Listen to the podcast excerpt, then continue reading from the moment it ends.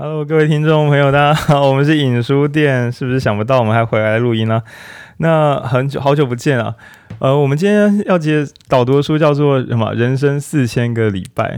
然后这本书本来应该上周录了，但这些书给我一些教诲，所以我决定慢慢来，不要急着照进度录音。那嗨，各位，我们回来了。对，那呃，我有听到听众朋友已经在我们的电台外面敲门啊，私讯给 IG 啊，问说，哎，书店是倒了吗？怎么还不录音更新？我觉得现在听众朋友已经不太在意影书店会不会正式开幕，就是线下店会不会开幕，已经 no don't fucking care。但是对于这个我们的频道怎么还没有录音，就是。一边期待，然后一边也从可能听了尹书店谆谆教诲，觉得生命嘛，就是不要什么事都要强求。然后，而且我们之前也录过空白，所以听众们可能也抱着疼惜的心想说，逼得太紧，万一这群创作者就说我们要去进修两年怎么办呢？对不对？呃，我们前阵子是这一两个礼拜是真的忙到爆炸，但是这个录音实在是让我们人生充足啊，然后读书啊变得快乐，它是我们生命快乐的泉源啊，所以我们设法让这件事情不要变成一个压力跟一个苦差事，这样子我们才可以录得灵活，然后录得长久。那也就是说，我们书店在避免为录而录啊，就是没有周更就该死。对，其实我本来是觉得是真的，哎，还是贝贝猫，贝贝猫跟嗨，好久不见，贝贝猫，好，贝贝猫也很久没有录音给大家听了。那今天呢？诶，我们今天几个人？四个人哦。今天是我们礼拜一录音了，然后我们的这个真正的上班族浩君呢，去当水电工了，他不能跟我们一起录音。那我们今天还是加入了新朋友。那我先顺着麦克风顺序，我是一号麦克风浩宁，嗨，然后二号配音，噔噔，嗨，没有没有表情，嗨嗨，那配音也是好久不见，然后配音有一些小小小的。这个东西想跟大家分享，因为佩影最近接台中，我们是台中的书店嘛，我们接台中文学馆的案子。那佩影有一些心得要跟大家分享。嗨，我是佩，在我们没有录音的两个礼拜，其实我去忙就是台中文我们最近的案子。那那个案子是台中文学馆的特别展览的一个行销活动。那活动延续从三月、四月，其实每个月都有活动。那我们也会把资讯的 PO 在我们的粉砖或是 IG 上面，大家可以去报名。那除了欢迎大家去报名之外哦。其实我最主要讲的是 台中文学馆，就是因为地点都在台中文学馆，大家不要觉得它是文学馆，它是蚊子的文文学馆，文文学馆里面真的爆干多小黑文，爆干多。像我昨天，嗯、呃，我昨天是我们的第一场活动，然后我昨天就是整个脚肿的像米糊一样，我我后来回去数哦，就是它还消肿，然后我就那样数数数数，哇塞，我的脚那样子两脚被肿了四十几个，被被钉了四十几个、欸，哎，对，四十几个、欸，哎。我我我才站在那边不到三十分钟而已，哎，哎，所以因为活动是在馆内嘛，活动在馆内，但是我是一个迎宾小猫咪，我要在外面迎接大家，然后我就想说，好吧，没关系，如果大家没有被叮就好，就我被叮吧，我盖瓜承受，嗯，对，佩颖概括承受，因为我觉得我们之后可以来录一本跟蚊子相关的书，因为它跟我的生命息息相关。有时候我们在家里边，就是只要有一两只蚊子跑进来，我就会觉得今天生活品质全毁，干，我好讨厌哦，好讨厌哦。不过小科普一下，就是其实小黑蚊不是蚊子，所以你不能就是在抹防蚊液的时候去文学馆，你要买那种小黑蚊特别版防蚊液，然后抹完之后你才去文学馆。然后你也不要相信文学馆里面的防蚊液，因为你知道文学馆已经长期使用那个防蚊液，哦，所以小黑蚊我猜它已经就是抗药性了。对对对，你还是自己去药局买一罐来参加我们的活动。我们等下这今天的录音的 quote 就是。文学馆方文艺，然后听众如果是第一次来听的，所以我们今天这集主要是服务老听众，请大家不要随便推荐给新朋友，他一定想要到底这个书店到底要不要录音。好，那我们第三个，我们先讲从老朋友开始好了，那个等等文君，文君，嗨，哎，好，对，那文君也是眼看我们一开始过年的时候夸下海口，说什么大年初一初二什么连录六集。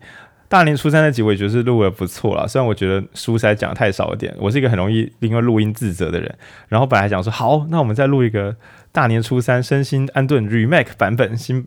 后来就是忙到也什么都录不出来，但是因为我们是一间恬不知耻的书店，所以我找机会我还是会把大年初四跟初五两集录完，然后再把它塞到那个时间轴里面，假装一切都没有发生过。我们可以明年初四出来录啊！我觉得是很有创造力，还是我们清明节的初四跟初五，就是五月五啊，过端午节。我们用四月初农历啊，算了，反正改，反正我是改天再录了，对啊，重点是录出好东西，让大家一听再听，不是在那么赶进度。况且我每次都觉得，我每周录的知识量如果拉很那么密的话，到底有谁每周听是真的有好好听完，对啊，所以，就我我发现前阵子我们爱的艺术那集广受好评之后，那个我们的得意之作就是逃避自由也被洗回来。那我都会觉得，等大家把《晋级的巨人》看完之后，一定要再去听一下我们的这个《晋级的巨人》特别版。那集其实录的才是我觉得应该有前五名的强度，这样对。那之后我可能也会对一些老节目，因为我回去看排行榜，我就发现有一些我觉得录的很好，不知道为什么没有人在听，我再把它 remake，再强迫叫大家听听看。好，那第四个呢？呃，噔噔，第四个我来介绍，我先介绍新伙伴亮亮。嗨，大家好，我是亮亮。对，然后呢，第一次录音的人都会很紧张，因为想到平时影书店这样胡言乱语，要跟这些人录音，想到压力就很大。对，然后亮亮是我们的新伙伴，然后接下来我们也会找机会找切角，然后来一起录音。好。那要回到今天这本书，身为重启之书，这本书叫做《人生四千个礼拜》。呃，有一阵子，应该这一两个月吧，在我脸书跟 IG 上，我时常看到这本书的出现。然后就是刚看到的时候，我会我我的那个怎么讲呢？傲慢之心会让我觉得，哎呀，好拔辣的书名啊！这个封面设计，我先讲一下我个人的弊病，就是我在挑书的时候，我很喜欢书封设计的很像《剑意与禅心》那种，一个人在拉弓，然后又很素色。对，就我觉得。哎呦，我这边怕得罪出版社，我讲好的就好了。心灵工坊的书很好看，然后还有那个早安财经，哇，早安财经的书封真的是真的都很不错。对，然后看一下还有哪几家也很长哦，台湾商务，台湾商务也都印的很不错，时报也不错，时报也不错。嗯，那、其他的有时候就会偶尔，我的朋友就是会跟我讲他们的后台困境啊，比如说什么这个月的那个印刷预算，就是设计师预算用完了，所以最后这真的这本有乱做之嫌。那这边我们就保护 保护我的朋友们，我们就不再讲谁谁装的怎么样怎么样。对，但是我这个阅读习惯会有个 bug，就是每当书风比较大众化一点的时候，我就会自动以为这是一本不好的书，那 这个会害死我自己。那今天要推荐的人生四千个礼拜呢？它的重点就是，也应该说什么新时代时间管理，所以这是一本偏时间管理的书。然后呢，适合推荐给所有忙得要死，然后努力过。如果你曾经读过生产力的书，然后读到觉得很有心得，可以改变的人生，那事后发现并没有。对，就是你曾经抱持希望，付出时努力，并且没什么用。那这本书也许可以帮上一点忙。那呃，要怎么简介好呢？其实我完全没有看这本书什么作者背景，或者他本来干嘛干嘛的。但我隐隐约约概述就是说，呃，你可以想象我们讲美国啊，新自由主义啊，精英主义啊那种戏骨，大家一起拼命工作，就是作者本来就是那种人，然后研究说怎么样可以榨出更多零碎的时间。然后书里面有各式各样挖苦传统时间管理小故事的小故事，比如说呃那个什么啊、如果你有一个大的玻璃杯，那你可以先把大块的石头放进去，再放中等的，再放小的，最后放沙子跟放水，哇，你可以放好满好满啊！那作者说靠背啦。这个新的时代，我光大石头我就放不进去，后面根本就没得玩，好吗？对，说我真的有做过这个实验。哎，真的、哦，就是我有一次去露营的时候，因为露营上面有很多石子，然后露营我们都会带饮用水去，就有那个大的瓶子。呀，然后我就跟就是一起去露营的小朋友，我们一起把石头就是丢下去，丢下去，因为我们想说有这个故事嘛。呀，然后后来我们就把石头装满，然后水就再也装不进去了。然后我那时候我就跟弟弟讲，那你是装在什么东西里面？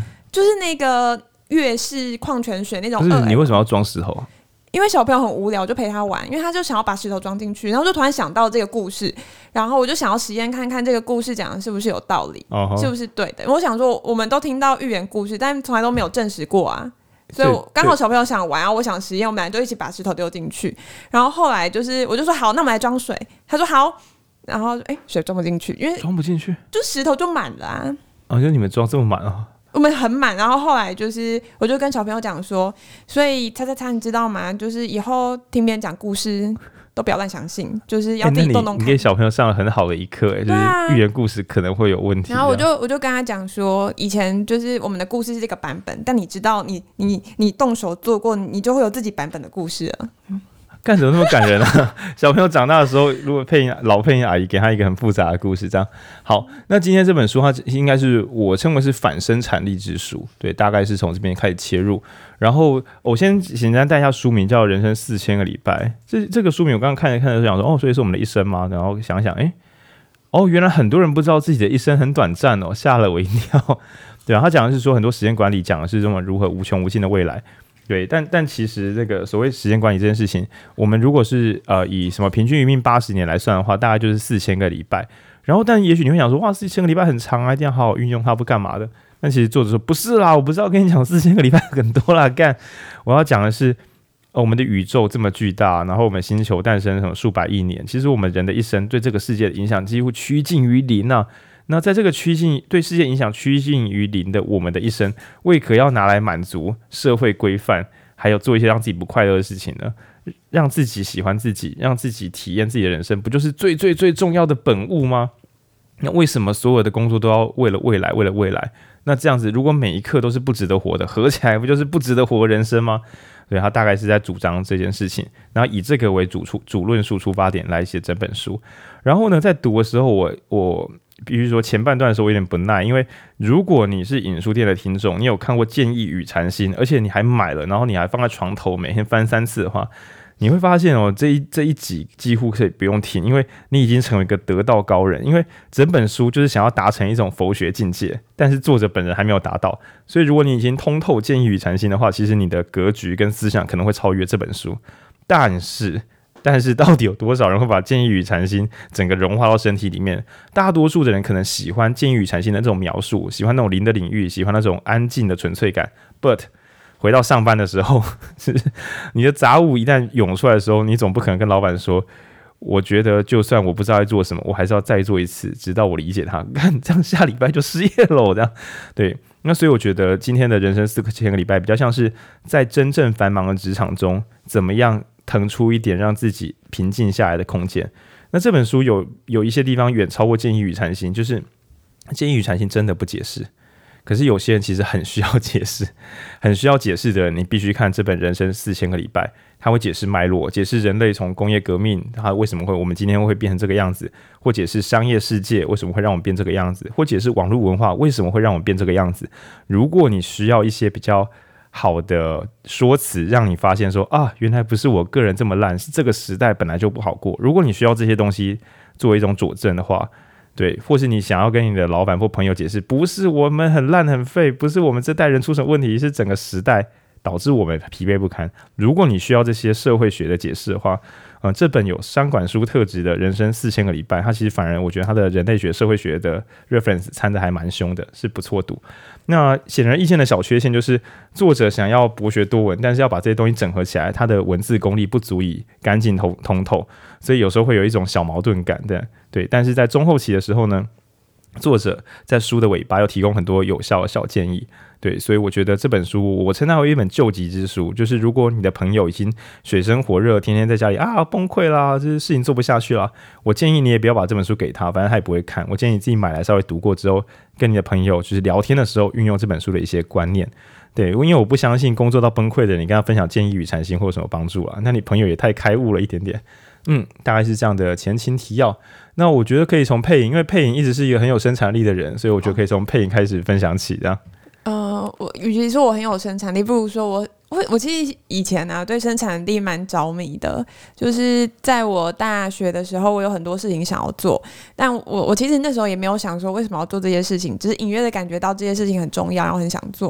然后那时候就是很想要很快的，就是把事情做完，所以看了很多生产力的书，所以其实也很能呼应作者他讲的，就是他有点生产生产控出柜嘛，就是他自己曾经也是一个非常。着迷跟就是执着于要高速生产的人，然后会看很多书。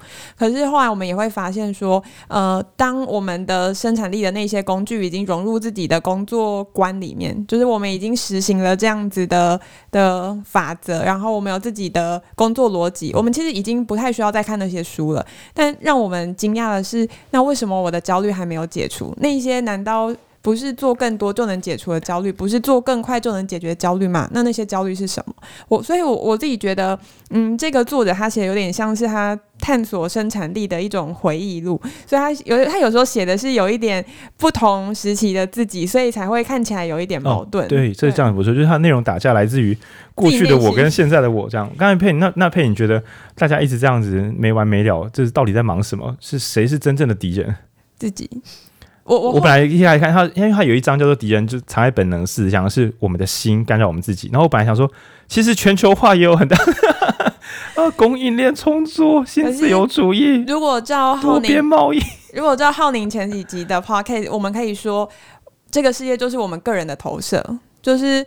当我们在解读这个世界情势，我们用全球化的混乱来引用我们自己很忙碌的佐证的话，那其实是我们自己的选择，就代表我们需要一个这样的解释。那那样讲有点抽象，只是我们去引用什么观点来观点来解释自己的当下，那其实都是一种嗯，我我自己觉得就是你你我要怎么讲？没有啊，因为我是我是觉得说、嗯、呃。人们会选择对自己有利的资讯是一回事，嗯，嗯，但是如果人们故意选择对自己不利的资讯，或是不挑的把它做综合整合，就未必只是盲从，嗯，比如说做类似做那种单盲测试，比如说呃，在一个政体一样的经济水准之下，然后全球化跟全球化之后，贫富差距有没有变大？如果有的话，我们虽然没办法做出完整的统计，但是总会觉得全球化对于贫富差距的加大似乎有正相关，而贫富差距如果又刚好跟呃中产阶级的痛苦感受有相关的话。这个时候就可以比较勉强，因为其实没办法在线。我、嗯、这时候就可以很粗糙推论出全球化或许加深中产阶级的痛苦。对我说或许这样，嗯、对，所以我觉得可能还是有实验手法可以做出来。但就个人感受上，接不接受这套，我觉得当然跟本每个人的中心思想有关。嗯、对，只是我觉得每个人的中心思想跟呃真理是否存在，可能我觉得两者有时候是并存的。嗯，透过浩宁刚刚的解释哦，嗯，解释的非常的棒，完全讲出我想要讲的。Yeah, 你看我睡饱，闻 了闻了。就是我我在读这本书的时候，作者给我感觉除了是自己不同时期自己对于生产力的一些矛盾跟打架之外，我另外一个觉得他想要传递的是一种保持张力的观念，就是。呃，你不过度的去追求生产力，但你也不是过度的去放弃自己什么都不做。你应该要做到的是在两者之间，就很像我们在拿东西的时候，我们可能不要太用力的把它甩出去，但我们也不要放松到让它掉下去。你要维持在一个刚好的张力来承接住。那我会觉得他是想要描述这种张力的状态，只是讲的有一点混乱，跟因为他因为他想要处理的议题很大啦。嗯，那有在重训的时候，如果有在重训的朋友，应该可以大概理解一下什么叫做保持张力的感受。那这个是我觉得作者想要带给我们的一个观点。所以他其实有讲到说，你要接受时间是有限的，你要接受自己是有限的，但你要在这些有限的当中去找出自己觉得最重要的事情。OK，那先讲说，作者其实它的大方向就是请大家不要去试法试图掌掌控时间。然后，所谓掌控时间包含什么？包含做计划。那其实我在读这边的时候，就觉得哇，这个真的不容易接受。如果你曾经喜欢我们的《乐观者的远见》这一集的话，《乐观者的远见》这整集都在教我们：如果你不对未来做假设，你的未来很容易就一塌糊涂，事情不会在不规划的情况下自己变好啊。然后这本书则是反过来说，规划可能是让你现在很痛苦、很忙，但之后也不会变好哦。我觉得它本体观念甚至是甚至是打架的。对，然后我想要把这个观念放在最后再来整合，就是那这个作者所提到的不规划，让自己专注在当下。他讲的是感受论，就是如果我的每一刻都专注其中，一我可能在现场会有更好的表现；二我直观上会变得更快乐。然后作者的推估很像是说，如果我们每一瞬间都做出最好的表现，且是最快乐的，这就是我们的极限了。你再用计划规划想要变得更好，这真的有可能吗？会不会你写出一个三百分的计划书，可是因为你的这个规划方式让你无法专心在每一个执行的现在，所以最后你每一刻根本加起来之后就不到不到六十分。那那如果如此，你不如什么都不规划，只用灵感去发挥，说不定有个一百五、一百六。我觉得他想要表达这件事情，但是这仍然是一个感性上的假设。就就算你再怎么想要产生这种呃，我们不要特别做规划，不要逼死自己。那到底有没有人敢去搭？就是比如说公共建设、高铁，整个建筑公司都说我们凭着就是大家的怎么讲今日的状况来盖，然后也不一定想保证什么。对，就是我们也不一定会照本来计划，我们随着大家现在感受到的来这样盖桥。对，感觉好像就嗯，好像不太对。所以要说万事万物都是没有标准的，似乎呃也是一种比较武断的说法。对对对，所以可是我觉得这本书他想要解救的是，以为只要全力以赴就什么事都可以解决。然后，所以我在看这本书之后，觉得说他没有切开领域，硬科学跟软科学，有些东西是努力有成果，有些东西努力它本来就是抽象，比如说专案管理或是人际关系，有些东西根本就还没有公式解出现。你在没有嗯怎么讲没有标准公式的地方，试着用虚构的标准公式来努努力，然后希望可以掌控它。那这都是很危险的，尤其是某些领域，它更重的是感受性。比如说啊、跟家人相处。那如果你觉得，哎，我有十八条技术可以让我跟家人好好相处，然后你就把它做完，说，哎，我做到了。那说不定都比不上专心的听对方需要什么。然后也许是有啊，的确好是专心听对方在说什么，干不是演出来啊，是做出是真的做到。那那个真的做到跟真的做到的差距可能非常非常巨大。所以我觉得这本书在一些呃内在感受优于标准规范的领域上，会有非常非常大的效果。比如说规划管理自己的人生，这种东西绝对没有什么。什么国民建议人生旅途？但干最好不要，最好我们教育部不要吃饱撑着帮大家做这种东西。对，但但是如果是一些工作，它本来就有很既定的道路的话，比如说以下是我嗯比较无聊建议，比如说重训。你只要有一重训，就不会有人建议你就是用自己的灵感跟创造力来重训，它还是会有一个按表操课，只是身体到某个边界，你可以再自己修改一些，但并不是什么动作你就用创造力做，你就会变得健康。对，所以我觉得还是就像心脏外科或什么，也不叫不会有，就是用你的灵感，对，执着你的当下来开刀，但大部分还是会先把基本功做完。对，但但是关于时间管理，时间管理跟生涯规划几乎是绑在一起的东西。书中讲的人生四千个礼拜也是要讲说。各位时间规划的爱好者们啊，你们生涯规划了吗？你的时间如果最后组不成你的生涯，那你的时间到底组成什么？有，你的时间组成国家的进步跟公司的营收、GDP 的上升、世界的成长，就是除了让你幸福之外，什么都有关系。那原因也很简单，因为你刚好没有考虑过自己的幸福，所以这个计划就不会有你的幸福。那当然，有些人说有啊有啊，我以后要买房子，我要干嘛干嘛。但其实，如果你的买房子，或结婚或生小孩，后面跟幸福的关联，你没有把那个证明写完的话，那也是有问题的。就比如说租房子跟买房子，我们直观的讲，市场会跟你说买房子会让你比较幸福，因为叭叭叭，因为叭叭叭。但是应该你可以想到说，租房子的人把家里打理的干干净净，然后房租也是缴得轻轻松松，然后就是跟很棒的人相处在一起，然后还有煮东西聚会。然后反之，如果买房子的人是房贷就缴到快喘不过气，然后家里乱七八糟，也没有朋友来家里面玩，然后住的又很偏远，自己回家是通勤，别人通勤三十分钟，自己通勤六个半小时，那这个买房子到底带来什么幸福？所以简单的说，呃，这本书也不小心会提供一些公式，但是依照我们银书店的一贯惯例，请大家一定要放弃公式，想想看，就是到底我是来干嘛的？那其实这本书是本质之书，就是。我们活着到底在干嘛？那书中的重点是，记得要取悦自己的人生，而取悦自己的人生要从碎片开始，从每一刻开始。那至于想要体验那种更多当下跟禅修的那种极限快感，还是去看《建议与禅行》。对，但这本书讲是在我们的那个繁忙工作为什么会把我们逼成这个样子？对，会比较多琢磨。对啊，嗯。然后这本书有一个很棒的东西，这个我也觉得是配影强项，就是戒酒会。对。就我觉得可以聊一下戒酒会这个观念。刚刚讲会让观众误会吧，以为我是戒酒成功的人。没有 配，我在参加戒酒会。配影的人生本来应该要酗酒，然后自暴自弃的。哦，如果想要知道更多，欢迎去听我们初初三那一集嘛。呃，初初一到初三那一集，对，都是我们的新年特别节目，对。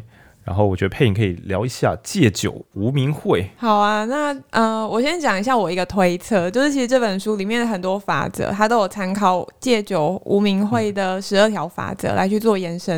然后我就想说，会不会对这个作者来讲，就是现在的生产力已经变成是一个瘾头，要 要要让大家就是。要戒除这个瘾头，你才有办法去冷静的思考自己的生产是为了什么，而不是为了生产而生产。我觉得配影完全讲对，这本作者就是要讲说，哎，你们都吸毒仔，你知道我说哈有吗？他说有啊，生产力。他说呵呵 我要更多生产力，但是真的疯了，就是生产力如果够高，因为作者有讲到一个恐怖的假设，大家都以为更努力就会更早下班。但除非你的老板跟你有默契，就是哎、欸，我们做完就走人喽。除非你公司是长这个样子。那，你很棒哦，他都有让我这样。不是因为我自己也是，哎、欸，配影，那我先走人了。就是就是，其实我们公司生产力也蛮低落，我们只有局部专业很强，但我们很多时候真的是在，Hello 进修。对，你要想哦，一个有在想要维生的公司，每周录这种不知道盈利模式在哪里的 Podcast，你应该隐约感觉到这群人很闲啊，这样。因为我们的眼光放在下一个世代。对，因为。没有，因为我们享受当下的快乐，所以录音也不是为了什么每周录出来，而是我们是否每周都可以全力以赴的录出自己喜欢的东西。这个很难诶，因为你看到流量上升的时候，你还是会想说，我的流量可以比上周高嘛？但是我要摒弃这些东西。好，那呃，刚刚讲戒酒无名会讲这种瘾头，是因为他觉得这个作者认为整个世界都染上生产力的瘾头，那大家都想说我只要工作更快，我就可以。你就可以拿到更多工作了。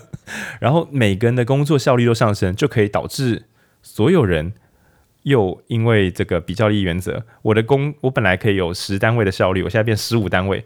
我的朋友也变十五单位，哦，我的朋友变十六单位了，所以不止我的工资不会上升，甚至我还可能会我的工作还会让给我十六工作效率的朋友，十八工作效率的朋友。那大家忙了半天之后会发现，就是薪资不一定会上升，但大家工作量会不断不断的上升。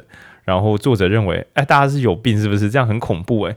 然后所以我觉得佩颖刚刚讲出一个重点，作者是没有讲得很绝，但其实作者心中透露出这个意思：生产力是一种毒药。而且它是当今卖的最好的毒药，所有的人都觉得只要拿到生产力我就赢了，所有的书只要冠上生产力就会卖，因为每个人都觉得我只要能够做得更多，我就可以活得更幸福。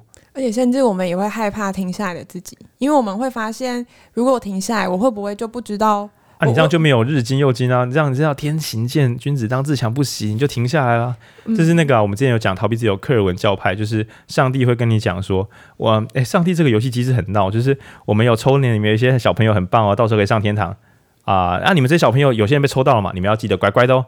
那、啊、你们有些人虽然没有被抽到，但是也要好好做人哦。虽然这辈子是没有什么指望，但也要好好做人哦。干都给你讲就好了，为什么要玩这个？然后克文教派就是在这个前提之下产生了超多人又认真上班又不太花钱，所以这些人都变超有钱，然后就导致社会有个神秘的现象，就觉得哇，勤俭认真工作就会变成有钱人，有钱人就是幸福的人。这个这个连接是有点跳跃，有钱人更幸福，对，所以我们每个人都应该要认真上班，不要休闲。然后这个这个从可能中世纪一路滚滚滚到现在，然后加上资本主义又比工业工业革命更强大，有资本的人可以调动这个世界更多资源，所以所有的从资产阶级到穷人家，所有人都只有一招，就是那我要来努力工作，好好存钱。我要可是好好存钱，其实真的很痛苦。鼓励好好存钱这件事情，存的钱再多，就存不至多就是跟你的收入一样多嘛。你不吃是不是很多时候什么台北房子不吃不喝三十年，所以他的假设是不吃不喝嘛。你储蓄的上限就是不吃不喝，但是赚钱没有上限，所以要让你过得更幸福，不是靠储蓄，不是靠精简你的生活，而是靠提高你的工作效能。诶，这可真的是我小时候很相信的事情呢。如果家里有穷过的，应该都会蛮相信这一套的，因为它是一个可以努力的方向啊。对，就是你你你比起自己相信自己此生没有办法改变，这是很绝望的。但你相信说，我可以透过，那你可以相信上帝会拯救你啊。诶，里面那我可以讲个上帝的笑话吗？看你啊，看你啊，看你啊！不是啊，书里面讲的就是，呃，刚刚我们前面有讲说这本书是提倡当下的书，哦、然后它里面就有在酸，就宗教学，就说，哎、欸，如果你去问宗教团体的，比如基督徒，他们相信永生，然后有个基督徒，他如果意识到当下是很珍贵的，但他会不会突然意识到那个死后的永生是很无聊的一件事情，他变成是没有办法追求的？哦，干，就是你知道他是想。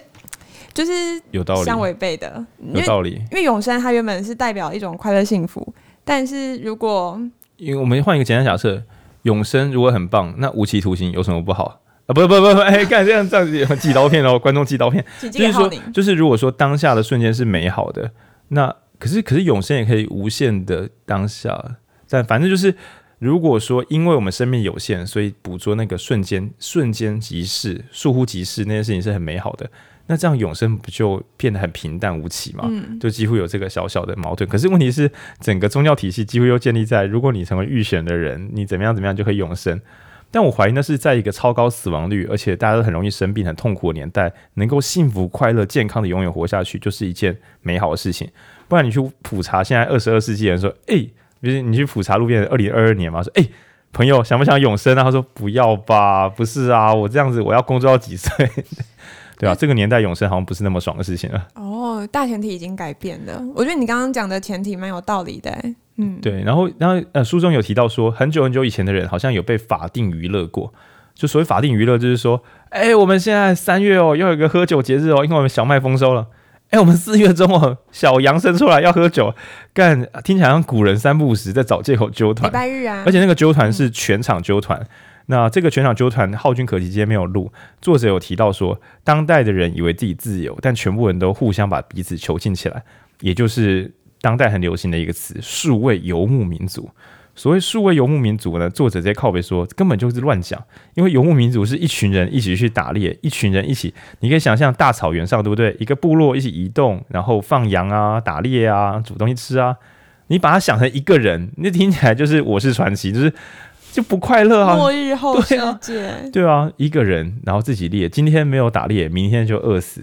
有酒喝是自己喝，然后自己在那边煮东西，晚上的时候自己收睡袋，好快乐啊！我看到这段的时候，我想到艺人公司或是个人的自由工作者，啊啊、就是刚开始很快乐，你会觉得自己体验过前所未有的自由，可是后来会发现，那我那我讲一个比较讨人厌的话，嗯、我觉得艺人公司应该是那种欧美国家福利制度，对不对？就是公司的劳健保的费用太高之后。于是很多公司想说，干怎么办啊？政府叫我缴好多劳保跟健保啊！我有个灵感，我会找一些作者写，艺人公司不要被公司管才是最自由的。然后大家就开始，年轻人就觉得我不要去上班了。然后公司说，哇，你不上班，你真是很有想法的年轻人了。我们还是可以保持合作。你就你是太优秀的人，所以你就不用在我们公司喽，那就不用保劳健保了，全部都是外包。这是我乱讲的吧？干这样会起争议啊？但这样其实蛮有道理的。我们很多时候我都动念，就是一些伙伴全部都外包，但我后来想说，外包的人就是他不能生病，他一生病就会没钱，就很恐怖。然后我就一直觉得，可是大家好像就觉得当个自由外包人很棒。然后我我想了又想之后，觉得艺人公司该不会是西方国家的福利制度做过头了，然后导致很多资方想不出，因为资方也不敢讲，我不想帮你保劳健保，因为这样会被骂死，怎么办呢？所以就说。艺人公司就是给最有能力的年轻人，最自由年轻人就是要斜杠，就是要艺人公司，这样还是独立自由人。那些在公司里的都是小狒狒。我来拯救浩宁。我后来看到这一段呢、啊，就是数位游牧的那一段，然后我想说，自然公艺人公司或自由工作者，就是虽然好像很悲悲催，好像是某一个，据浩宁所说是某一个。没有啦，我觉得艺人公司那些书都会让大家觉得很光荣，就是这样是最棒的，可以自由调配自己的时间。哦对，然后这个这本书叫什么？四千个四千个礼拜的作者就说，他他觉得有个不对劲，因为他自己也是超级自由工作者。他说他发现他成为自由工作者之后，再也就没办法约朋友吃饭了，因为他的朋友全部都还困在那个。原本的工作体制里面，其实我也有这个感觉，就是比如说像呃，我浩宁给我很弹性的工作时间，但是我后来发现，如果我男朋友他没有跟我一样休假，那我一个人在家其实也是蛮无聊。对虽然我还是可以放松啊，可是你没有那种在一起的感觉，那你会觉得那倒不如我还是六日跟别人出去人挤人好了。嗯嗯，嗯所以。嗯如果我刚刚想到的是，你如果自由工作者或艺人公司很无聊，但你的伴侣也是艺人，你们要至少要两人公司，这是我的建议。对对对对对，就是至少你吃饭的时候要有人可以跟你聊天，嗯，就不要弄得哦，我好自由，我午餐都可以一个人吃，然后呃呃，浩哥艺人公对吧？浩哥都不是艺人公司的，你还在那边艺人公司，那还有小朋友了，对啊。对多人公司，还有怎么会讲这个？好，那反正就是说，呃，人生四千礼拜有讲到说，大家借由被切割了开来，好像彼此可以调动资源，然后提高生产力，二十四小时就不停的工作，然后说什么排假可以自己排，但所有人的假都散开了，到底是人们要如何快乐的聚在一起？它几乎剥夺了某一种生存上最快乐的事情。那我们就要问一个恐怖的问题，就是各位上次跟朋友聚在一起是什么时候？然后你会发现，你可以跟朋友聚在一起，某种程度上。哎，你的生活应该过得还可以，因为如果你真的被斜杠了，所谓被斜杠，比如说送外送，或者说真的是接案的工作者，不是你选案子，而是你不敢挑业主，因为你怕跟业主说，可是我这礼拜有个聚餐。如果这句话你觉得讲不出来，那其实你的生活根本就跟上班不止没有两样，甚至可能更糟。因为对一般的公司，你六日如果要出勤的话，老板还会有点不好意思，但自由工作者。就反而失去了这个自由，然后你的总工时在上升，然后你的生活品质在下降，而且你劳健保还自己缴。我只要强调一次，因为我怕很多自由工作者不知道，就是现在国家叫公司们缴劳健保，真的缴得蛮重的。就是三万块薪水的话，可能都还要缴个五六千块的健保费。所以如果你的工资没有多超过六分之以上的话，原则上就是你正在亏损。对，文君似乎想要补充，可是我觉得这跟就是整体来说，跟就是作者在讲，就是。大家都想要更有效率是有关系的，嗯、就是我觉得，当然，我觉得不可能是出于像你讲的这么邪恶的事情，但是是大家觉得艺人公司或者是或者是下班时间还有一个副业，大家对这件事情一开始的想象是很美好的，它是一种更有效率的使用时间的方式，就是你的休闲也可以产生经济效益，这种听起来很美好的事情。那包括我觉得像。像 Uber 或 Uber E 也是啊，其实他只是希望说，哎、欸，你停在家里的车可以拿出来开，这样更多人都有车可以搭。就是我觉得，我觉得跟做我想要讲一开始讲的是一样的啦，就是大家对效率的迷失吧，跟这件事情的、哦、生产力极为美，对对对。但是不要忘记，是如果你的生产力最后不是让自己变得更幸福的话，你真的是帮了社会一个忙，对。但是让自己变得不是这么理想，这样。然后，可是问题是这样做，呃，真的是有错误吗？就是我们如果跑够快，累积够多资源，会不会某一天我们赚到钱？很因为有另外一个套路，就是讲那个那叫什么？呃，四个字的英文缩写，讲的是好好工作以后不用上班，那叫什么？哦，F。I R E 吗？对，F I R E，fire 行，我忘记它全文缩写，反正就类似那种，如果你的总你的总存款产生的利息就是四趴利息，就是你的总存款的四趴等于你一年的开支的话，你就永远不用上班的这个套路，它是很愚蠢的套路。他假设利率永远不会降，他假设生活费不会通膨，这些东西都不算对。然后他就是觉得，反正我觉得节省一点是个好概念，但是短期赚多一点钱再加节省。就可以组成一个这个无敌资产，然后让自己不用工作的生活。那这个可能会产生一个迷思，就是大家只要短期把生产力燃烧到四百趴、五百趴，你的天堂就不会太远，你就有机会可以自在的做喜欢的事的退休，然后跟你的朋友们聚在一起。其实这这个讲的很像是那种圣战士死后的永生世界，你只要现在够拼，拼过这段，后面就没事了。那当然，我们并不是要说什么大家拼了都没用，不是，应该还是有人冲得过去。但对大对大多数人来讲，嗯，也许是缺乏机缘，也许缺乏关键技术，也许是身心就是负荷不来，就真的是太累了。那在这些劳累不被看重的情况下，大家只会把那种就是燃烧一切，然后闯过关、熬过谷底，然后创业成功的人当做我们的样板。然后这时候隐约就会跟我们讲说，如果我们的生产力也可以拉到一个神秘境界的话，我们。应该是可以有这么幸福。那要怎么产生那个生产力呢？有些是方法学，然后有些是叫你去好好的饮食，有些是叫你重训。在想要教你，你想要成功的时候，就有更多商品会跑出来跟你讲：哦，你想要成功，哎，我这边有个东西，你要不要买一下？买一下之后你会更好哦。于是你又觉得，而且还不只要你买，还要你花出时间。跟花出注意力，所以最后大家变成好，那呃，我要有完美的人生，我就要有人际关系，那我要读人际关系的书啊，我要会穿衣服啊，我要会弄头发啊，我要健康啊，我要会饮食啊，我要会煮饭给朋友吃啊，我要懂房地产。好哦，现在就你这样就跟大学你把学分修到什么九十六学分有什么两样？你怎么会觉得这样读得到东西？那所以作者也直接跟大家说，那个各位朋友，跟大家讲个小秘诀，我们的能力是有限的哦，但是在生产力流派中。古典流派生产力会觉得可能是人甚至是无限的，然后当然新一点的很多好的生产力书会跟你讲说，诶，你要取舍，你要直接选最重要的事情。那这本书只是更更夸张的去跟你讲说，说不定你只要选喜欢的就好了，因为你所认为的重要排序，说不定也呃，就是我们的重要排序可能是基于财务考量，或基于什么职业考量，但是因为这些变数也可能蛮大的，所以你要不要直接选你喜欢的？然后让你每一刻快乐一点点就好了呢？对，但我觉得这本书当然它，嗯，怎么讲？这个立场，对对对，又有点局限这样。然后所以这本书已经发现这个毒瘾已经把所有人泡在里面。那想要知道更多毒瘾的话，可以听我们之前那个精英体制的陷阱。那讲这种花了数百万美元去读大学，然后再彼此凑成创业团体，然后赚超多钱，结果发现一生都在工作的这些人们啊，到底是怎么样让呃中产阶级变得辛苦？然后让一般民众也失去工作，这一整串的辛苦，呃，其实跟我们今天的主题也会有点相关。因为当我们看到那些超级努力的人之后，难免就会想说，那我还可以多努力？对。然后作者想要戒掉这个毒瘾，所以反复的使用配影前面提到，就是戒酒无名会这个观念。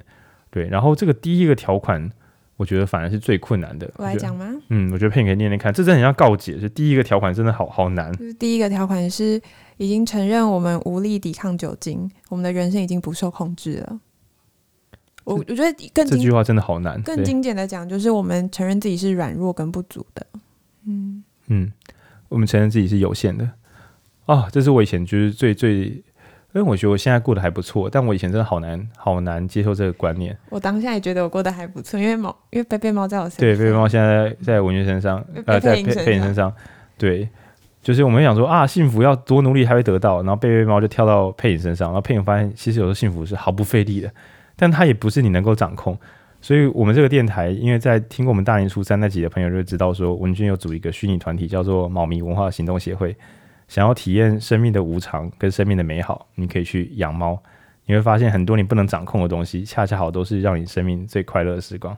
我们现在录音哦，然后现在配影跟文君，等一下这张照片可以当我们的 IG 的那个对这个侧拍照，就是跟他们在玩猫咪，对吧？然后这个戒酒无名会这个观念，应该做整本书。如果你只想推荐给朋友一个观念，当然我觉得你的朋友可能会暴怒、生气气啊。可是我觉得你可以把它藏在心中，设法跟你的朋友或是你自己聊聊看。这一条就是我们是有限的，而且一切已经失控。对，如果你的日子很痛苦，你还这句话你都念不出来，你都还不相信。你真的会卡死！我刚刚突然想到个画面，是已经溺水的人会很想要努力的，就是把自己救上来。可是你越慌张，越会失去力气，然后慢慢的你就会沉到海底。对，那我这边我们要做一个有冒险的建议，就是如果你已经很努力，然后事情也你你很努力了半天，还是不知道事情到底可以怎么样往你喜欢的地方发展。哦，对，就是凯族说，我妹如果爱听的话，你也有好一段时间也是陷入这样。我们到底要多努力才可以确保这一生是平平静静，然后赚到喜欢的收入，然后过想要的日子？就是到底如何能够永恒的进入幸福之中？然后我时常会觉得这一切是是不可能的。世界就很鸡巴，就是我们很努力，然后可能一个天灾人祸，我们要的东西就消失了。对啊，那我们也只能够继续这样下去，然后尽可能让眼前的日子过得理想一点点。对。然后我觉得承认自己无能为力，听起来很像是自暴自弃，对，但其实反而是设法在这个有限之中，然后掌握还剩下的地方，把它做好。所以这这段我觉得是作者在写的时候最痛苦的地方。他一边跟大家讲我们可能是无能为力的，然后一边又要讲说，在这个无能为力中设法关注在眼前你能关注的地方。那你想说，那我到底是要努力还是不要努力？你要努力在那些不要努力的地方。对，这是这个作者的笔法的极限，就到这个地方。嗯，OK。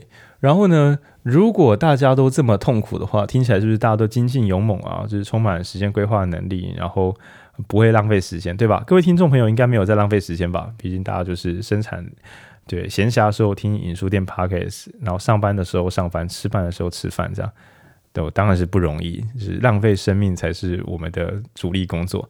嗯，作者甚至认为，就是大家一天到晚说什么生产力、生产力，但是一找到机会就是。你的生产力啊，发挥生产力，只是为了让你闲暇的时候可以浪费生命。那想说，那你你到底在瞎忙什么？我省下了什么？对对对对对。然后我们亮亮可以帮我们聊聊看，里面里面有个段落真的很欢乐。我那时候看小说，他不是写错，这样反正真真有趣。对，西瓜段落。好，然后我来赶一下贝贝猫。对，你们先录一下音。哦，你要赶他就好。他现在在我身上，好被抓走了。好，就是嗯。书中提到一个叫西瓜的问题，然后他提，嗯、呃，他在故事发生在二零一六年，然后嗯、呃，有一个网络新闻的记者，他就在拍一个直播的影片，然后这个直播影片就是把一颗大的西瓜用橡皮筋就是一根一根的捆起来，然后就是一直捆一直捆，然后看他什么时候。这我真的有印象，我我记得脸书那时候我真的有印象，有一天直播是。我我没有加入那个直播，但我知道那天有个大新闻，就是 有一个一颗西瓜，然后直播主还是谁，就是加橡皮筋，加橡皮筋一条一条绑上去，然后直到它爆炸。对，然后这个过程大概有四十三分钟，然后总共有三百万人在观看这个影片。就是人家说的，我跟你讲，摆一颗西瓜就有流量，然后干不要再跟我讲屁话，像摆一颗西瓜都会选上，摆一颗西瓜就有流量，哎干干真的，他真的有人摆西瓜，然后有流量。那这时候我们不免问一个技术性问题：大家在夸大小，就是对对对，你的人生在干嘛？对，当生产力成为显学跟毒药，所有人都沉迷其中的时候，同时世界上还是有三百至少三百万人可以忍受把四十几分钟放在一颗西瓜的，而且其实大家都知道结局只有两种嘛，没有爆炸不爆炸，爆 or not to 爆，对，爆 or not to 爆，但是问题是，so。对对对，我们一边讲好像时间不够用，但为何这种不知道在干嘛的东西又如此迷人？对，那这大概是这个西瓜问题。那不知道亮亮看这个的时候，你书中后来怎么提的？嗯，书中后来就在思考说，为什么大家看了第一分钟之后会继续看第二分钟，然后你先看了半个小时，你就会想说，那我一定要把它看到，等到它爆炸。所以他就在想说，我们是不是都把注意力搞错地方了？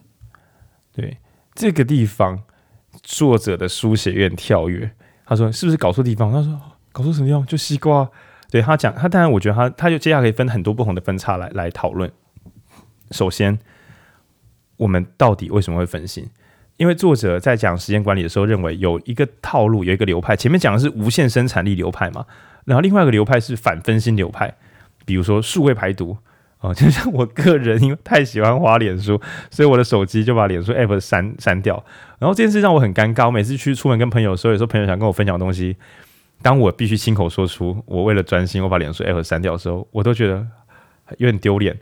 我我说丢脸什么？你知道吗？就是说我不想要露出那种，因为我跟你们这些凡人不一样，我不看脸书的。不是我很爱看，我是因为太爱看，所以我还不得已删掉。而且我回家的时候 开电脑的时候看蛮凶的，对。而且因为我删掉脸书，导致我在外面跟别人互动的时候，别人要加我个脸书好友，都弄得有点很麻烦。对，也就是说，我为了让自己不分心，我不得已让我的生活变得有点尴尬。但是这样的我真的有省下时间吗？有可能。一干，我怀疑没有、欸，诶。因为我不滑脸书的时候，我都变成滑 IG 跟 Discord 跟 Line。我以前根本不看 Line，因为 Line 对我来讲很无聊。那我现在因为删掉脸书的 App 之后，我会一直开一下 Line 有没有人跟我回讯息，或是 email。所以我怀疑，如果我把 Line 也删掉，再把 Discord 也删掉，再把 IG 也删掉，我就会开始滑 email 了。然后明明就没有人寄信给我，我就开始用 email 寄信给别人聊天，就是坏掉了。对，或是开始玩手机游戏。对，那为什么我跟他聊这段？是因为作者认为你各位反分心大师根本就搞错重点。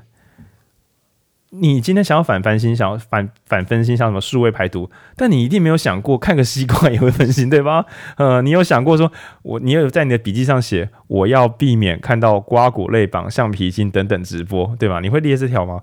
大家有看过以前的蜡笔小新吗？蜡笔小新每次做一些智障事情的时候，他妈就会揍他的头，然后在他们家的家规笔记本再多加一条，不可以在吃饭的时候看橡皮筋绑西瓜，然后就会写这种很无无，就是很 detail 的家规。但你可以想象，这就是一个永恒笑点，因为蜡笔小新下次一定会又会出另外一个超怪异的包，比如说什么把那个热水器的水，然后什么后空翻，然后倒出来，然后啊烫到脚脚，然后妈妈不可以在后空翻倒热水。然后作者认为我们在反分心，就是其实差不多的道理。我们是用穷举的方法来反分心，数位让我们分心，那就不要使用数位工具。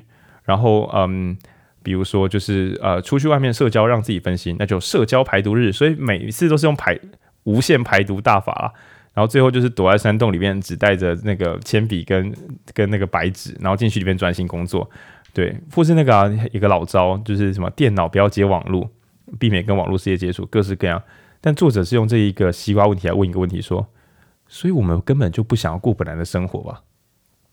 是本来的日子让你过不下去，工作压力很大，你不知道该怎么办，你不能逃脱，又不知道怎么前进。所以这时候只要什么东西来，你都会用我来看一看那个东西，当做内内在小借口，然后去看一些有进展、意想不到的、有趣的或舒压的东西。然后，所以我们几乎可以推出，人类社群的压力越大，那些迷因小废物的产量就越多。对，因为我们已经没办法稳稳的在生活中得到快乐，然后需要任何小零件来逼，不是逼我们，根本就是我们主动去靠近那些让我们分心的东西。因为现在日子已经过不下去，那所以作者就讲出一个更大的假设，就是啊，那那如果我们整个生涯、整个职业规划、整个生涯方向，其实都不是我们想要的。我们都还要靠各种反分心才可以把我们自己送进来，那这样子是不是问题更大？也就是做一个更跳跃性的失忆假设，会不会我们整个生涯规划都是一种更巨大的分心？也就是你这一生本来也许有你真正好想好想做的事情，可是你会说，可是我那个可是，比如说我，然后后面就开始接需要赚钱养家，需要职业规划，需要满足爸妈期待，需要满足社会期待，就会可以有四五十条各种可是因为。那作者几乎在论述说，看西瓜不好好工作，好像是一种分心，但会不会你本来的职涯对你的生命来讲，才是一种巨大的分心？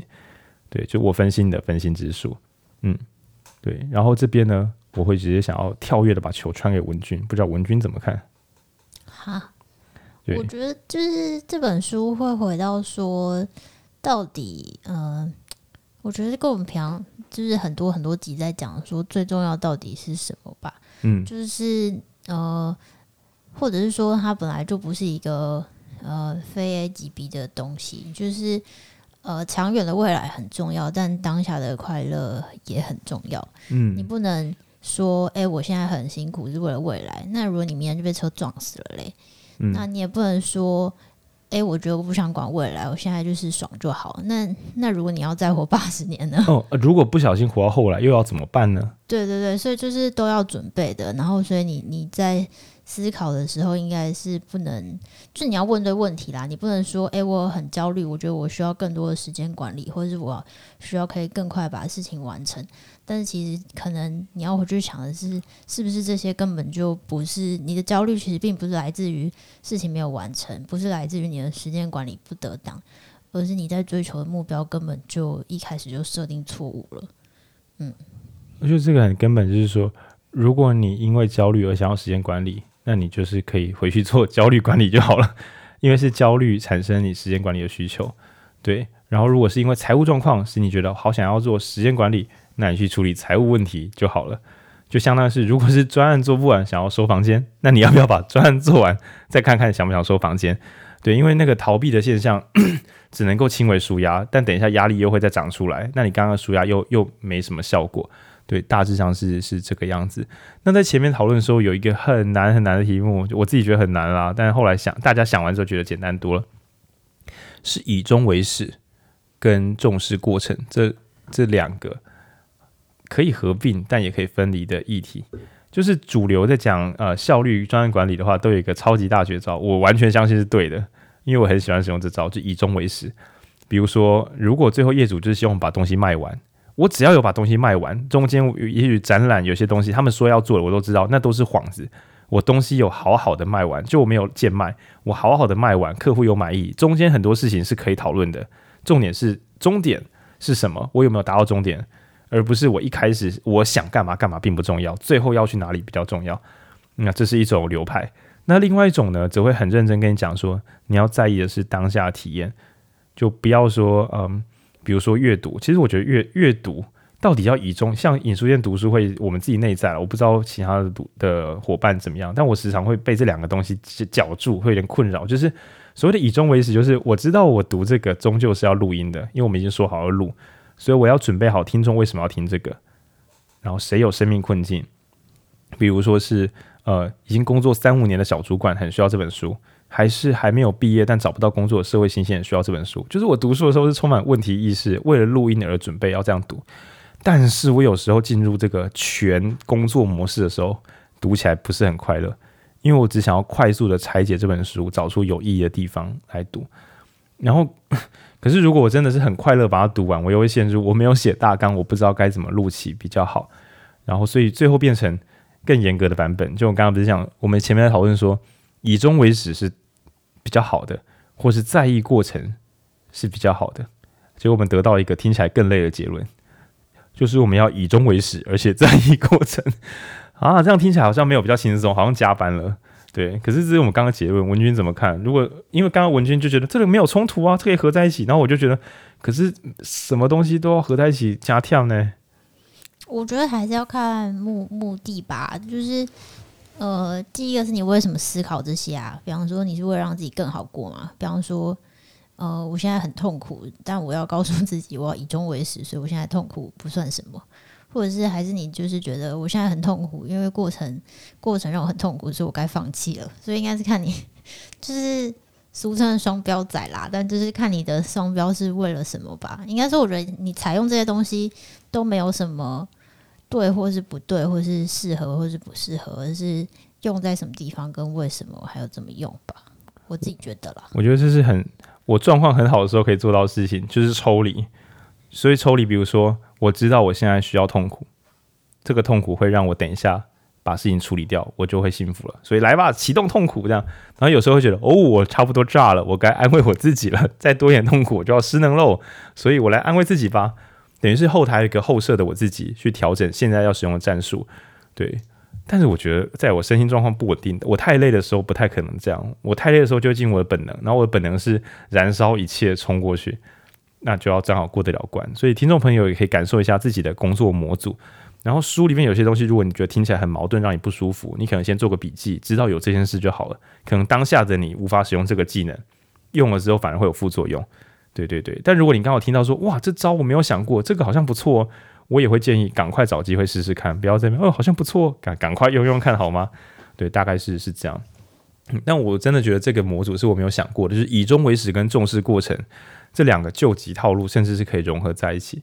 那我当然会说，嗯，我是为大家担心啊。但我自己如果状况很好的话，我一定会两种都开，就是我一定会知道，比如说我今天录 podcast，我希望听众喜欢我们这一集，但我不会去放弃录音或阅读的时候每一瞬间我很快乐的感受。对，我不会退守这个东西，因为我要读的时候没有感动。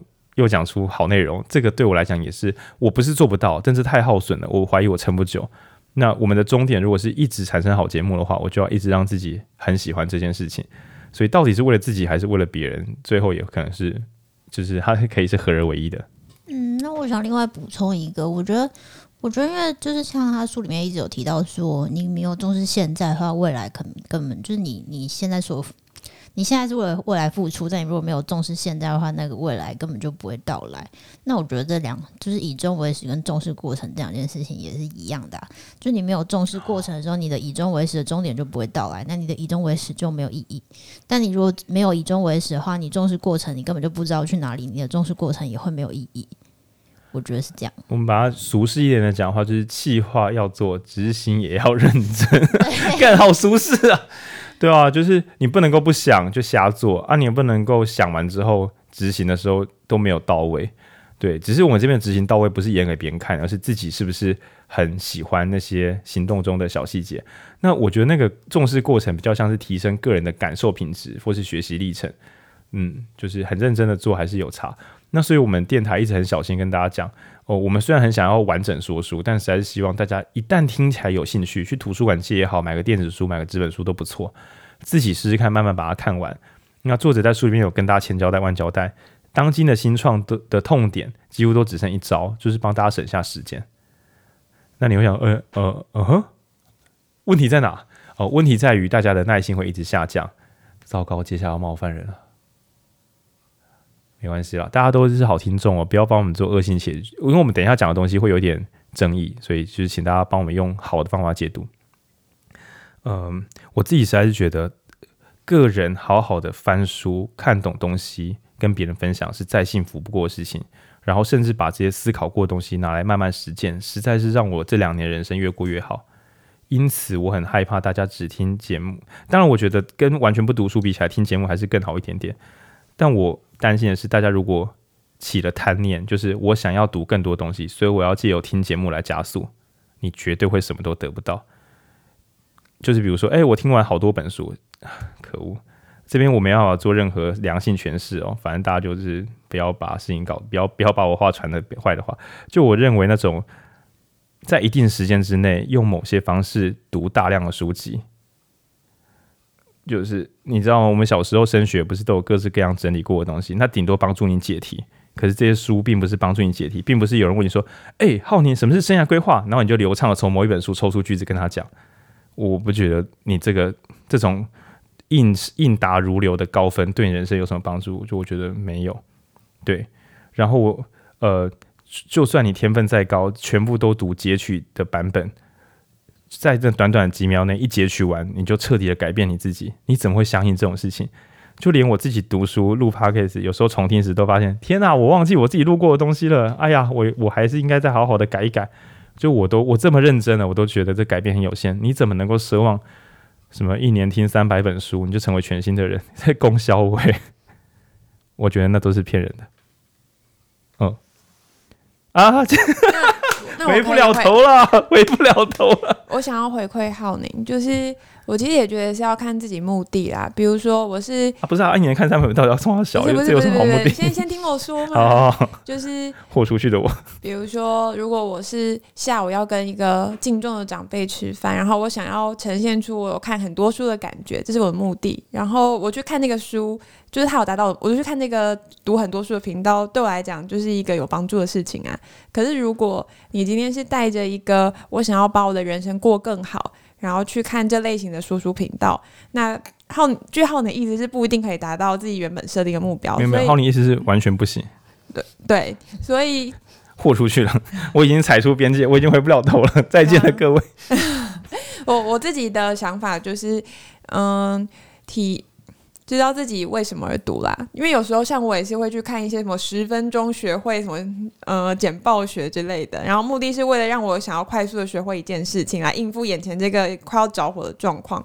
但如果是我要为了我的嗯，我想要更理解为什么我的童年经验会造成我现在的性格，我需要慢慢的沉淀跟思考。那我可能就是会倾向自己去阅读。那这个是我认为阅读的不同功能。那当然，大家为什么会想要去读、去去看那个呃，用一分钟了解十本书的这类型的说书节目？其实我会觉得可以呼应作者一个段落，就是每一件事情都有它的时间。嗯，但我们现在因为社会环境或者是呃，我们成长经验，比如说 Uber 让我们知道等东西不用这么快，哎、等等等东西不用这么慢啊，就是做餐不用这么的，做餐不用那么的慢。那我们慢慢对时间的知觉会不一样，我们对时间会扭曲，所以我们再也没有办法想象，其实很多事情是有他自己的时间的。那回到阅读的主题，阅读也是，我们就是会读不懂，然后要撑着这个读不懂。再往下一章前进，然后慢慢的读到最后，再回过来第一章去看自己原本读不懂的地方，看是不是理解，那就是阅读它本身的时间。它可能就是需要一个月的时间，它本来就没有办法在一天就是读懂。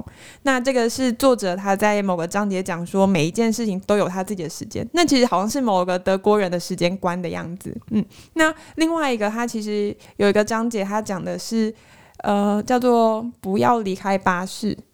好像是这这个段落，然后他其实讲的不是他，他其实讲的不是阅读时间的观念，他讲的原本是创意，就是原非诶原创性在非原创性的另外一端，也就是如果你要你你要朝向一个创意工作，你好像就是坐上了一个巴士，那你突然的下车的话，你会没有办法看到最后的风景。那我觉得其实跟阅读这件事情很像，如果你没有办法去接受每件事情都有它自己的时间，包括像阅读的这一种。很体验个人化的体验，体验的你没有办法接受，你就突然下车的话，那你当然就是没有办法看到最后，你只能看到跟别人一样的风景。可是当你就是你你慢慢坐在车上，你没有下车，然后你你终于去到达那些别人没有到达过的地方，那就是你自己的风景。对，应该说你要如何不个人化的体验而取得个人化的体验？嗯，对，你要如何使用大家的共笔，然后看出不同的世界？那如果你的阅读是为了找回自己。然后还有就是发现自己可以看到什么样的世界。如果你是为了这个的话，不太可能代工。就很像目前好像没有听过代课重训，可是你知道吗？我我们没有人会相信代课重训，一听就会觉得很好笑。那代课阅读却是当代主流。然后我觉得这是很呃为了效率，或是又因为担心自己看不懂，所以希望别人读完让自己听懂。但这样子就离自己亲自看懂又更远了一点点。然后还有另外一个假设是，你以为的名家，万一没看懂呢？他的生命历程与你不同，他的工作经验与你不同，万一他讲的东西刚好讲错，或是他他的生活与你不同，所以他在某一些书上他又看的其实会比你浅。你怎么没有想过你自己才能够真正找到适合你的东西呢？对啊。哦，那我平反，嗯，平反一下，就是我就是会去买那种。就是 一分钟说，就是很多书的。一分钟说很多有点太多了，应该是一分钟说叉叉很多的。对，我就是会去买，然后我觉得我自己的心态比较像是，嗯，我希望可以透过不同人说这本书，或者是这本书被，就是因为不同，嗯，它在不同时期出现，然后代表它可能很有名，或者它有某种，嗯，需要被大家传送的资讯，然后我就可以透过短短的时间，然后去理解，然后其实。嗯，不全然是为了可能获得阅读的体验，可能单纯就是想要知道里面有什么讯息，然后或者是当别人在提起这本书的时候，我可以知道说，哦，就是虽然我没有读过，但是我大概知道他可以在讲什么，而且我可以透过很，就是我我是在很短的时间内去知道这本书在做什么，然后我觉得它某种程度对我说来说也是有帮助的，虽然我没有办法实质获得那个体验。嗯嗯。对，但我觉得这是比较平衡的说法，就是你要看的功能。我是觉得有些广告词都讲的太夸张、太包山包海了。但 我觉得最棒的那种短短短的简介，应该是诱导大家，你如果有空有兴趣去好好读完。对，那当然我看到最近有些嗯朋友的公司的服务也做的很细致，就是你读完之后，他甚至还有阅读地图去告诉你这本书其实它的细节是怎么样读，因为有时候单人是无法读到那边的深度。对，但我觉得如果想要有些经典的书，如果没有亲自去读的话，啊、就是因为像吸收效率很吸收效率很有限啊，你你真的还是有成长，只只是他本来可以拿到的感受或是那能力增长，可能有三五倍，甚至会改变你的一生这样。对。我觉得用旅行可能比较好理解啦，哦哦哦、就是大家其实现在你去网络上都可以看到那些最好的摄影师拍出来的最好的相片。那你为什么你还是要花这个钱搭这个花这个时间搭这一趟飞机去看那一张你在相片上就看得到的东西呢？如果这件事情对你是有价值的话，我觉得阅读有时候很多体验，就是当然资讯的收集是一种啊，就是。我我只想要知道这个地方长什么样，我就看照片，这当然是很很很合理的。就是我只想要资讯，我就去看别人呃截取出来资讯，这当然也没有问题。但是如果你是想要细细的体验，然后细细的从书中找到一些只有你会找到的东西的话，那就跟你需要自己去一趟那个景点，站在那个位置，再一次看那个景色现场的样子，我觉得是一样的道理。所以我想要延续文君的这个例子，我记得作者在里面有讲说，如果你在当下没有好好的体验的话，如果在文君的例子里面，可能是你你你就是坐飞机到某地方，就在那边划手机，你不是在感受厉害的景色。欸、我觉得这真的很强，旅行还可以这么这么放空。对，那其实你就跟没去一样，你就是跟看照片一样的事情，也就是作者会回到他当他他的想法，就是当下感受到的真实，那个就是你。你最能掌握的事情哦，对，然后呃，刚刚亮亮有那个补充，我觉得还不错，是作为一个嗯，所以刚我把配音跟亮亮刚刚组合起来，就是有时候前辈我们少读书还是真的不太妙啊，但也许我们就会把边界聊成说，哦，我之前有听网络上一个短片有说到那本书，就是主动透露跟别人讲，我那本书没读过，但我也觉得那本书好像不错，避免对方对我们有错误认知，有没有读过，嗯、因为这会造成信任上的一个不的瓦解，这样对。哦，然后我嗯延伸就是刚刚文君说的，就是。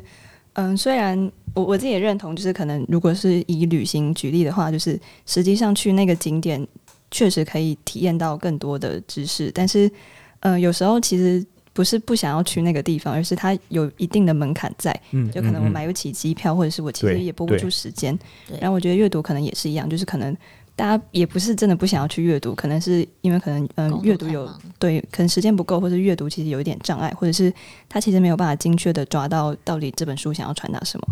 所以嗯嗯，有完全相信阅读的难度，就是虽然说我用的是超大量资源，比如说重读或什么的，就是我以前有讲过那个呃多级世界冲击，我第一次读的时候自以为讲的还可以，然后事隔十几周之后，发现当时我应该是在乱录吧。对啊，那确实是要花资源。然后，呃，所以我们在跟电台朋友在分享的时候，都觉得大家一阵子顺着自己的工作节奏，挑一本喜欢的书认真读。就是，呃，听 Podcast 可以听，但如果你真的有兴趣，然后真的定期试试看，拨一点时间慢慢读。那当然，有某种程度上，刚才虽然讲说不要随便用生产力来评估，但我会觉得，如果你想要取得更多美好的人生体验的话。嗯，这可以啊？不对，应该是我假设听这个频道的人对阅读、对书籍、对知识可能有兴趣。等一下，该不会是对我们乐色笑话有兴趣？OK，Fine，Okay，也不是不，不无可能，不无可能。对，但但我可能是在很认真读书的时候，真的很容易陷入前所未见的最开心的状态。但是我刚刚这样讲有点专制，因为有些人可能是在煮饭的时候，然后有些人可能在养猫养狗，有些人是在修机车的时候产生前所未见的愉快。然后我觉得，好吧，那我觉得。如果你的人生体验是在别的地方，那就就是不要执着于一定要阅读。但如果你一直很把阅读当一回事的话，那你没有选择，你就是想你就是想要环游世界的人，你没有必要只看 Netflix 影片说太好了，我快速环游世界了。对对，确实还是回到就是那是你要做什么。太好了，在三位的帮助之下呢，我跟其他的这个阅读型的商品暂时没有结下什么 梁子。对对对对对，但我心中是真的有这个执念，我很担心，我很担心，嗯、呃，有些人可能他本来是喜欢书的，但他在这边停了下来。我觉得各位可以感受到，其实浩宁有时候是一个直升机说书人，就是就是很担心 大家就是只听我们，然后不看书，或者是只相信书中某个道理，然后会千方百计的说服大家说要动脑思考。哎，真的，我几乎对所有人每天都在忙这个，所以刚哎。真的啊，因为有有我，因为我我觉得我很容易产生说服力，然后我超担心别人被这个说服力说服，然后就就记下来，然后就觉得这样可这可以 run。我觉得这都是这问题很大。对，你你有负起对自己能力的责任，你也是个蜘蛛人了。蜘蛛人，太好了，我也是个小小蜘蛛人哦。好，那最后跟听众就是介绍一下说。如果这一这一本书你在读啊，我我觉得有些听众会觉得无聊，为什么？因为你刚好把书读完了，你可能听过我们 Podcast，或者你可能读过书，那这边要回头推荐《监控呃资本主义》。对，因为这本书有讲到说，当代大家可以这样忙个没完，某种程度上跟演算法有很大的关联。演算法让我们变得没耐性，然后精英体制的陷阱告诉我们，大家为什么努力了半天，考好学校，花很多钱，最后就是更忙。那有钱也没命花，然后没有工作的人没有钱可以赚到，然后活不下去，到底发生什么事？然后还有，如果想要知道，刚刚虽然佩妮讲说，哦，这只是我们看事情的观点，但是有些时候我们个人的努力真的。不是做不好，而是世界偷偷改变，但我不知道。那可以推荐那个我们成了消耗品。那在讲全球化供应，你会发现说，哦，台湾现在怎么那么棒？会不会是我们是一个很棒的岛屿？那难道我们前几年不棒吗？就是有时候是供应链或国际关系在在调动而已啊。然后也要推荐，如果你在职场有很多困惑，觉得呃这个公司为什么就是我充满各种奇形怪状的工作形态？我已经提高了生产力到极限了，结果又产生更多奇怪的工作啦。我大多数的时间都觉得生活跟工作没有意义啊。OK，那可以推荐去听听我们的零规则，然后或是那个狗屁工作，对，就是我呃四十趴的工作都是狗屁工作，还有零规则，这是一个非常非常好的对仗。但我还是觉得就是对我实在是太闲了，所以可以好好读书。感谢刚刚三位鹏鹏的辅助。对，我们录这个电台，其实有个本心，也是我们理解这些好的书，嗯，如果能够接触就太好了，但如果不能接触，我们可以作为一种。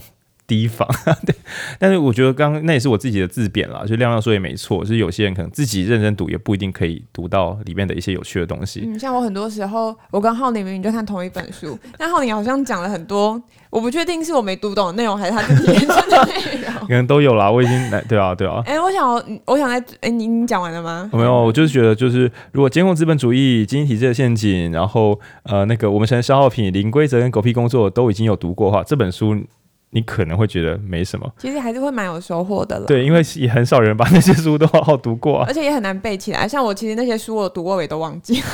哦，所以就会有时候会再重读，然后或再重听我们的。没关系，承认我们自己的不足，不要成为基本教育派的频道，对，这样不好。我其实刚刚插好年话是想要感谢推荐我这本书的编辑，这本书是在过年前吧，过年前的时候，这本书的责任编辑 Tina 她有说他们最近出了新书。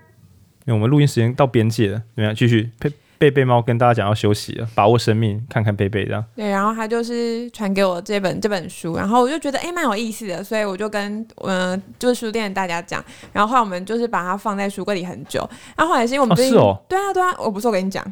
跟我没有一月吧，对啊，哦，跟然后后来是 很久，对啊对啊对啊，过年前，然后后来是最近我们真的太忙，我们就在想说，好，我们就算再忙，一定要读一本书，那要读哪一本呢？还是，然后文君就提到了这本书，就是会不会在这么忙碌的时候，再反思自己在忙碌什么，也是一件很棒的事情呢？哦，结果我们本来上周我百忙之中想要硬抽时间出来录，然后那时候小感冒，我就想说不对，书里面明明跟我讲，就是不要做这种形式上的瞎忙工作，我们停下来看看。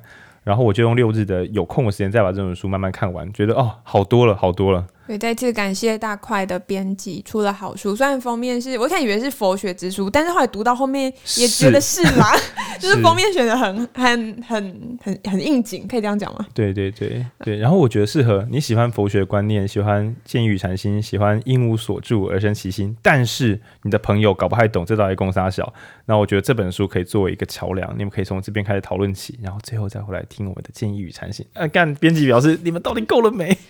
我我对，心灵工坊也很棒，大块也很棒，嗯、哦，都很棒，真的真的好。